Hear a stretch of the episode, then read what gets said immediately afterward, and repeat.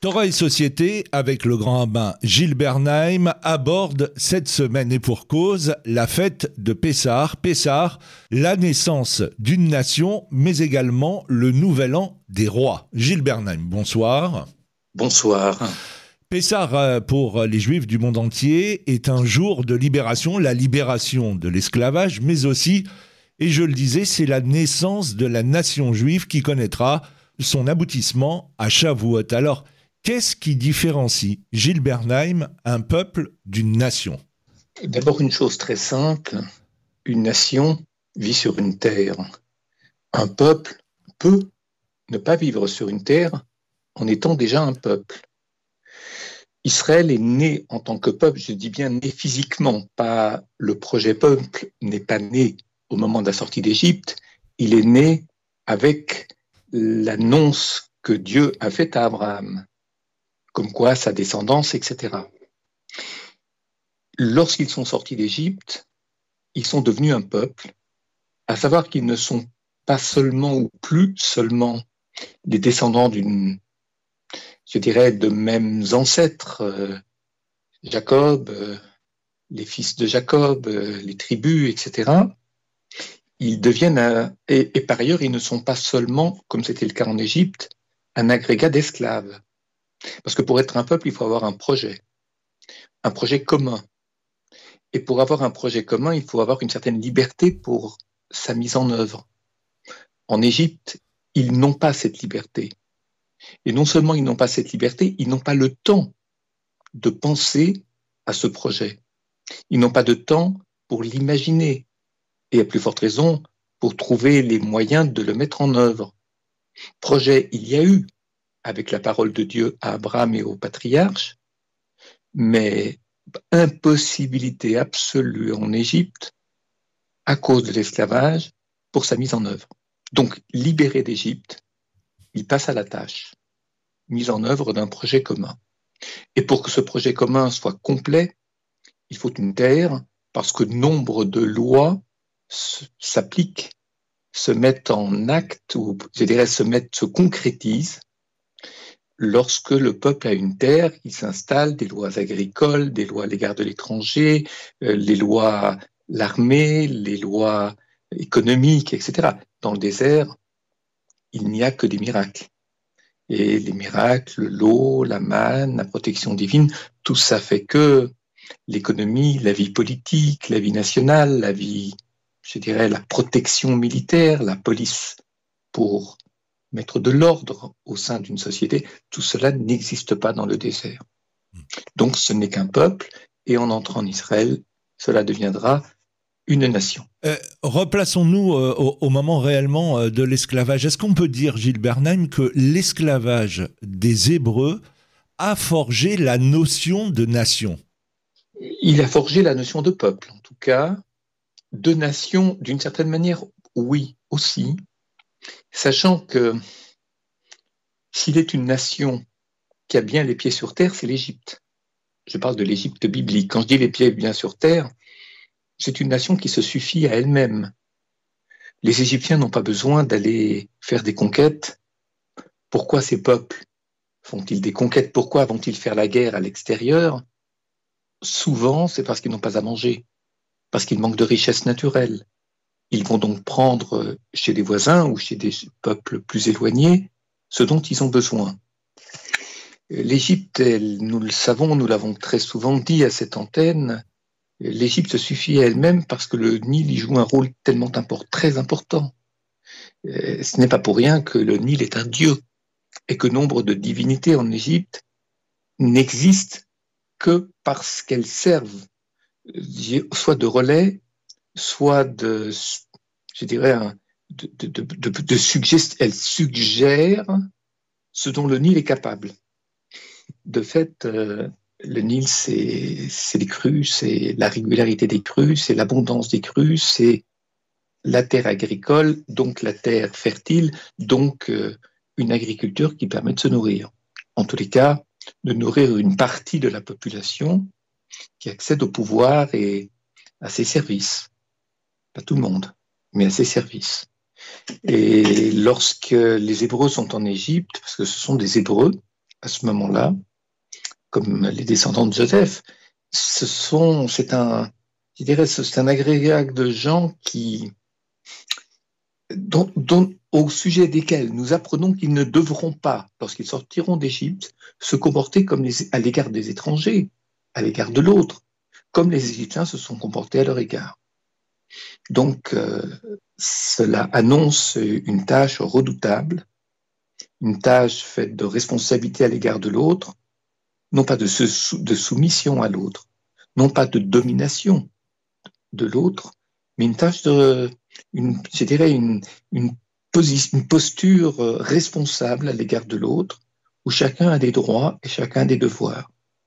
À Israël de ne pas mélanger les termes droit et devoir, et aussi de ne pas exclure l'un des deux termes, de ne pas faire l'économie de l'un de ces deux termes. Ce n'est pas simple. Et ça, c'est la tâche d'un, ça, c'est déjà la tâche d'une nation, mmh. c'est-à-dire d'un peuple qui a une terre, donc qui accueille d'autres chez lui, qui vont venir aussi y habiter. C'est banal de le dire, mais important de le rappeler. Alors, on pourrait aussi euh, rapprocher ce moment de la formation d'une nation de celle d'un couple, plus précisément de ce petit espace-temps qui, se, qui fait dire à l'homme ou à la femme, tiens, peut-être qu'il y a une possibilité de. Ce n'est pas faux. Ce n'est pas faux. Ce qui est symptomatique, c'est la difficulté d'Israël, je dirais non seulement à abandonner son seul statut de peuple pour devenir une nation, il aurait pu rester beaucoup moins longtemps dans les airs, nous l'avons souvent enseigné, ce n'était pas prévu de passer 40 ans. La chose aurait pu se faire en cours de deuxième année, à compter de la sortie d'Égypte.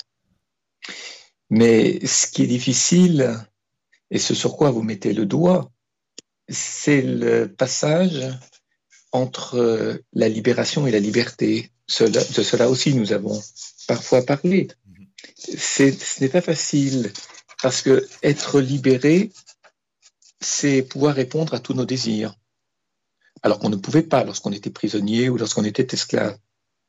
Être véritablement libre, c'est répondre à un projet, ce qui n'est pas la même chose, parce qu'un projet ne peut satisfaire tous les désirs.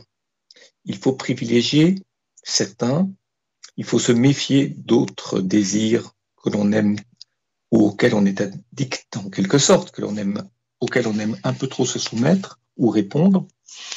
Et de fait, euh, pour répondre à un projet, il faut être euh, une maturité. Et ne pas simplement avoir des désirs et attendre que les autres répondent à tous vos désirs. Il faut se prendre en main, comme on dit, il faut devenir un adulte. Je dirais, couple, oui, mais un couple, ensuite, il a des enfants. Et lorsqu'il a des enfants, un ou des enfants, lorsqu'il a des enfants, il appartient à l'enfant de prendre le relais et de s'assumer et de redéfinir le projet parental et de l'adapter à la situation à laquelle il vit. Ça, c'est Israël, mais Israël a beaucoup de mal. Ça prend beaucoup de temps. Il n'y a pas qu'Israël qui a beaucoup de mal. Euh, très souvent, les peuples qui ont été asservis ont beaucoup de mal à se lorsqu'ils sont libérés de cet asservissement, ont beaucoup de mal à s'assumer. C'est-à-dire, pour dire, pour employer un langage, je dirais, occidental et, et moderne, on dirait ils ont beaucoup de mal à garder une autonomie politique, c'est-à-dire à rester un peuple libre, démocratique, etc. Enfin, tous les termes que l'on entend. C'est très difficile parce qu'ils n'ont pas l'habitude. Ils sont, euh, ils sont libérés, donc ils pensent que le suivant, le, dirigeant suivant, vont pouvoir répondre à tous leurs désirs. Mais c'est pas comme ça que ça se passe. Ne serait-ce que parce que lorsqu'on vit en collectivité et lorsqu'on vit en peuple, un peuple qui est mal formé, c'est un peuple qui où trop de gens ont des désirs différents et on n'arrive pas à mettre de l'ordre dans tout ça pour euh, pour privilégier les désirs communs les plus importants. Il n'y a pas d'accomplissement euh, démocratique euh, dans une société sans, je dirais, sans acceptation du principe que tout n'est pas possible tout de suite.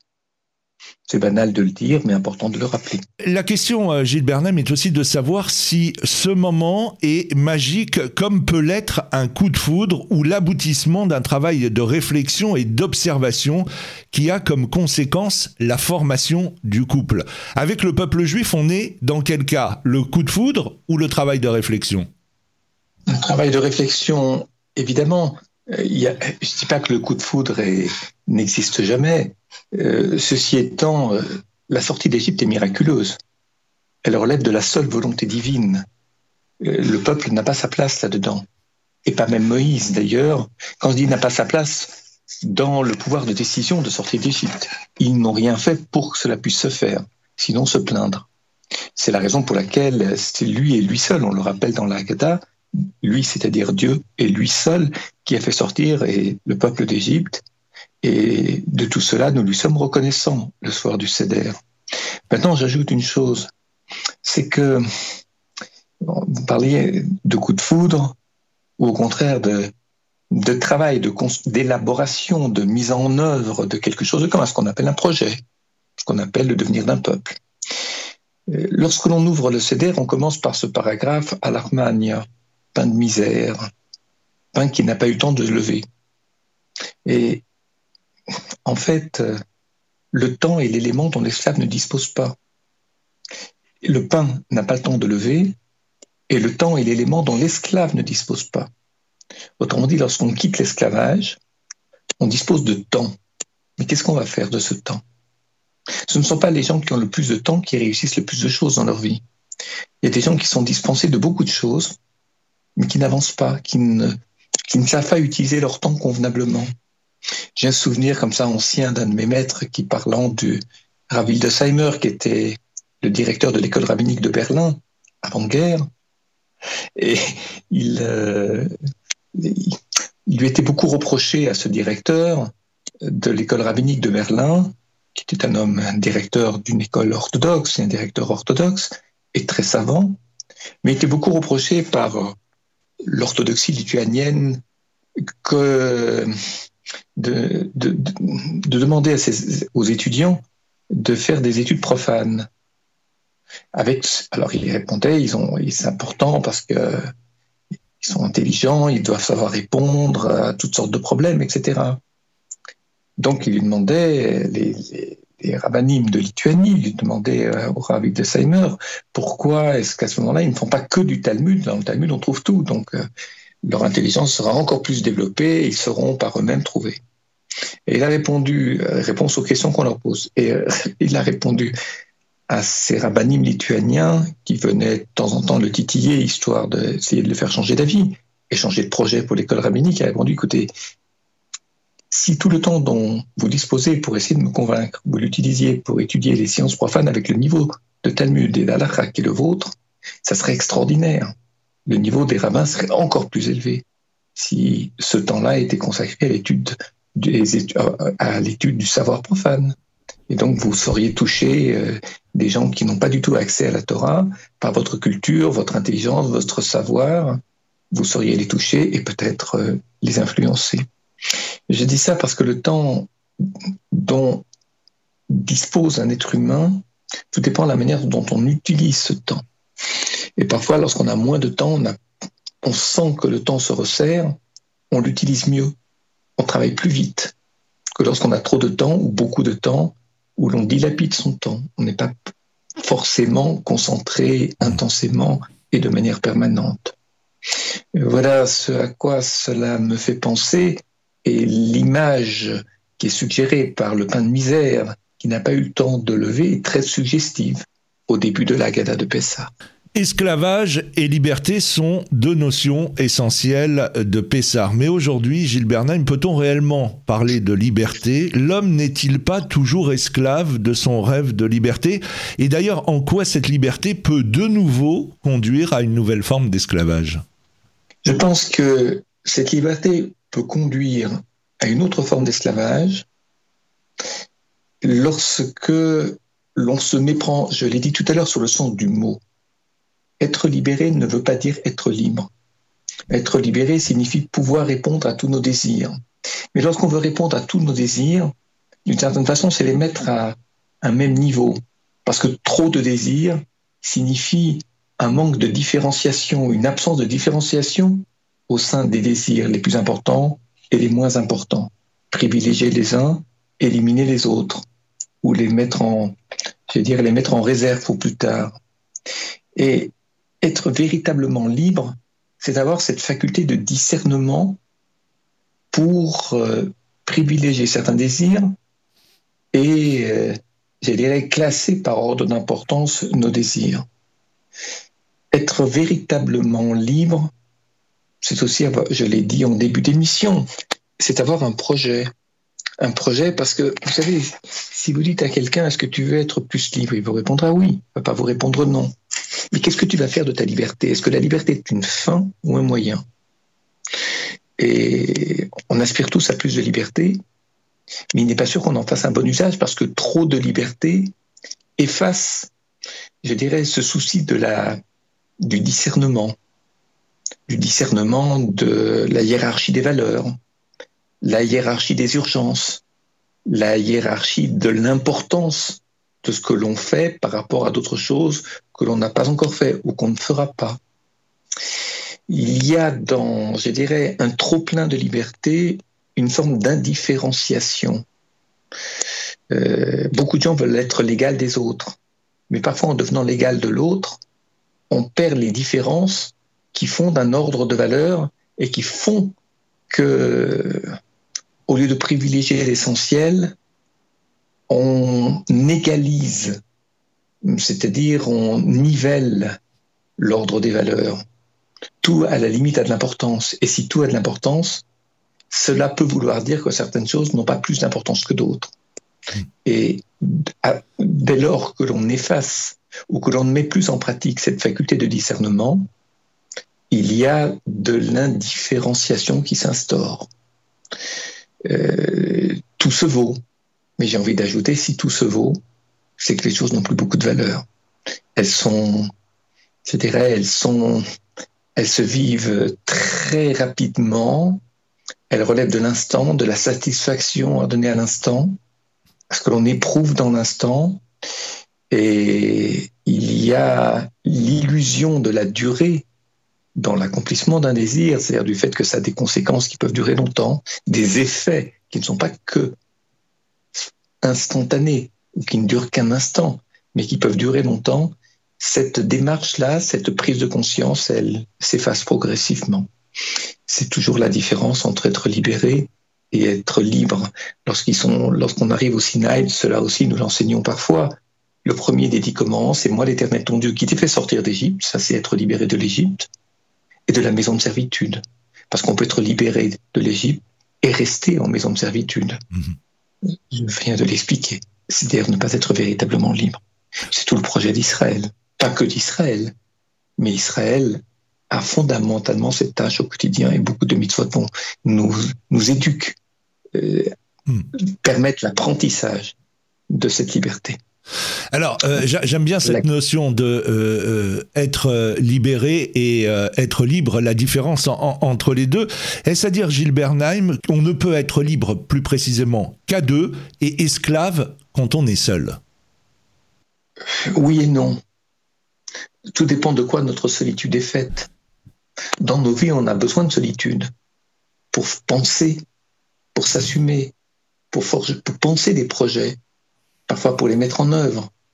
Lorsqu'on vit à deux ou à plus, à plusieurs, une famille, un peuple, une communauté, il arrive qu'on soit dévoré par euh, le temps qu'il faut consacrer aux autres et ne plus arriver à suffisamment réfléchir. Autrement dit, le quant à soi se perd au profit de, du tous ensemble. Euh, il y a dans le pain que l'on mange à Pessar, c'est-à-dire la matzah, l'absence de gonflement de la forme, l'absence de, oui, le, gonflement de la forme, et ça c'est une question spatiale, une question formelle, et puis aussi euh, le temps qui s'écoule très vite dans la cuisson de la matzah, comme si l'on voulait garder le, l'essentiel, comme si on voulait garder le substrat du pain, ne garder que le substrat, c'est-à-dire que l'essentiel. Pour ne garder que l'essentiel, euh, ce n'est pas facile. D'abord, il faut savoir ce que c'est que l'essentiel, est ce qu'est le provisoire, est ce qu'est le relatif. Tout cela n'est pas simple, mais eh, peut-être faudrait-il considérer que l'autre est une manière de mettre son désir à l'épreuve d'un autre regard, d'un autre langage, d'une autre perception de la vie, d'une autre interprétation. Parce que nous répondons à notre désir de vie en propre, tel que ce que l'on aimerait être, ou bien le type de vie que l'on aimerait avoir, pour se sentir euh, libéré d'un certain nombre de contraintes. D'autres diraient d'un certain esclavage. Mais ce n'est pas suffisant. Mettre tout ça à l'épreuve du désir de l'autre, c'est apprendre à vivre en socialité, donc apprendre à vivre en relation, c'est-à-dire apprendre à être un peuple et plus tard une nation. Sans quoi euh, on devient, je ne parle pas d'ermite, mhm. un ermite peut être très libre. Il faut bien, il faut, faut pas préjuger à partir d'images. Il faut comprendre ce qui est recherché. Le projet de l'ermite, ou le projet d'un moine, ou le projet de, etc. Voilà, enfin tout ça, c'est, c'est subtil, c'est complexe, c'est très engageant comme responsabilité, comme devoir d'être, comme attention à soi et attention aux autres. La vie d'un homme de bonne volonté, la vie à plus forte raison, si le juif est un homme de, je dirais, de bonne volonté avec des lois qui tentent de faire de lui un homme de très bonne volonté, l'élection n'est pas un privilège, c'est-à-dire un homme qui a un peu plus de responsabilité que les simples hommes de bonne volonté, c'est harassant. C'est une vie difficile, exigeante, usante, sans relâche. Le CEDER, qui veut dire ordre, tourne autour de la consommation de différents mets et de coupes de vin. À Pessard, nous ne mangeons pas seulement pour nous rassasier, mais nous mangeons surtout pour nous souvenir. La bouche est donc le lieu où passe l'aliment et par où la parole s'exprime pour dire ce que cet aliment porte de symbolisme et de sens. Vous parlez de la bouche, vous parlez des aliments. La première loi qui est donnée à l'humain suggère, signifie qu'il faut manger de tout et ne pas manger de la connaissance, de la, de la connaissance bonne ou mauvaise. L'objet n'est pas d'étudier le texte de la Genèse de Bereshit au travers d'un rituel de Pessah ou de la Haggadah. Ceci étant, lorsque nous mangeons, nous, privilégions nous, nous, privilégions nous-mêmes. En prenant de la nourriture, on le fait parce qu'on a faim, parce qu'on a soif. Donc, nous nous privilégions au détriment des autres. Ça, c'est indéniable. Maintenant, comment se privilégier Parce qu'on est quand même le centre du monde. Chacun se vit comme le centre du monde. Mais comment nous privilégier et en même temps préserver les intérêts des autres? Si je mange un morceau de pain, est-ce que je ne prive pas d'autres de ce morceau de pain qui ont peut-être plus faim que moi? Comment, j'allais dire, euh, favoriser une adéquation c'est-à-dire un ajustement aussi juste que possible entre mes besoins et ceux des autres. Alors, euh, on va réciter des bénédictions avant de manger, c'est-à-dire au moment juste avant de satisfaire, lorsqu'on est déjà projeté de manger. Mais au moment où on porte la nourriture à notre bouche, nous récitons une bénédiction. Nous récitons une bénédiction pour dire, par exemple, que c'est Dieu qui est le créateur de toutes choses, mais pas nous-mêmes qui sommes les créateurs de toutes choses. Parce que se référer à Dieu, c'est se référer à cet être avec un grand E extérieur à nous, ce qu'on appelle le tiers garant en droit. Autrement dit, entre l'autre et moi, il y a un tiers qui juge de ce qui est important pour l'autre et ce qui est important pour moi. Si moi, je me considère comme le tiers, je ne peux pas être jugé parti. Je vais toujours considérer que mes besoins sont plus importants que ceux des autres. Ne serait-ce que parce que je n'ai pas toujours conscience des besoins des autres, mais des miens, ça j'en ai bien conscience. Et manger est un acte très symbolique et très suggestif en même temps, parce qu'on ne peut pas vivre sans manger. Abraham reçoit des anges, mais il leur sert à manger. Ce qui veut dire que euh, les, ben, les hommes ont, si ce sont des hommes, ils ont des besoins. Et avant de commencer à penser, à méditer, à faire des projets ou à se projeter sur l'avenir, serait-ce avec des anges, on leur offre à manger. On règle leurs conditions humaines mais on la règle avec euh, justice et compassion, ou compassion, mais justice. Et c'est difficile que cela. Paix, la bouche, oui, c'est vrai, euh, nourriture, mais toujours pour créer, mettre des, créer les bases, poser les bases d'une, d'une société qui a le minimum d'esclavage, le minimum de tyrannie, le minimum de soumission, le minimum de domination. Et là, on revient à la sortie d'Égypte.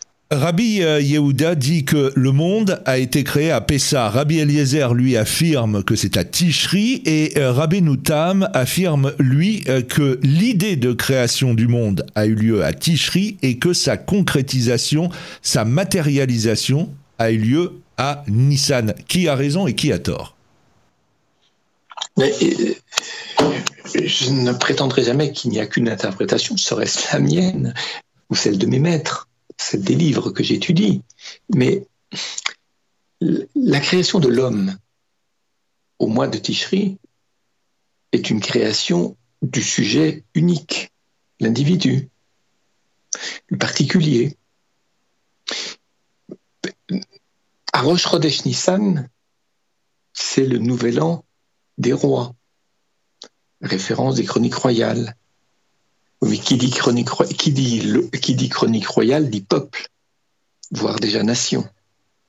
Et donc, euh, dit collectivité appelée à vivre ensemble avec un projet qu'elle met en œuvre. Qui, qui a raison Ça dépend à quel niveau on se situe. Au niveau de l'individu, au niveau du collectif. Au niveau de l'individu, c'est Tishri. Au niveau du collectif, c'est Nissan. Au niveau de la nature, c'est à Toubishvat. Puis il y a le quatrième qui est à chez Loul, qui est la date, je dirais, où il faut régler ses dettes, où il faut payer ses dettes, soit au niveau de la dîme, du maaser, etc. C'est-à-dire euh, ne pas être endetté envers quelqu'un parce qu'on ne lui a pas donné l'argent qui lui revient chaque jour. Je dirais à toutes ces conditions-là, alors le, euh, nouvel an, le Rosh Hashanah, je dirais, explose de sens, fait pleinement sens à quatre moments de l'année, et particulièrement à Rosh Hashanah et à Pessah, en, en et en Nissan. Gilles Bernheim, il ne me reste plus qu'à vous souhaiter euh, de très bonnes fêtes euh, de Pessah ainsi euh, qu'aux vôtres et vous qui allez passer Pessah maintenant en Israël. Oui, c'est notre nouveau statut au sein d'un peuple qui est une nation.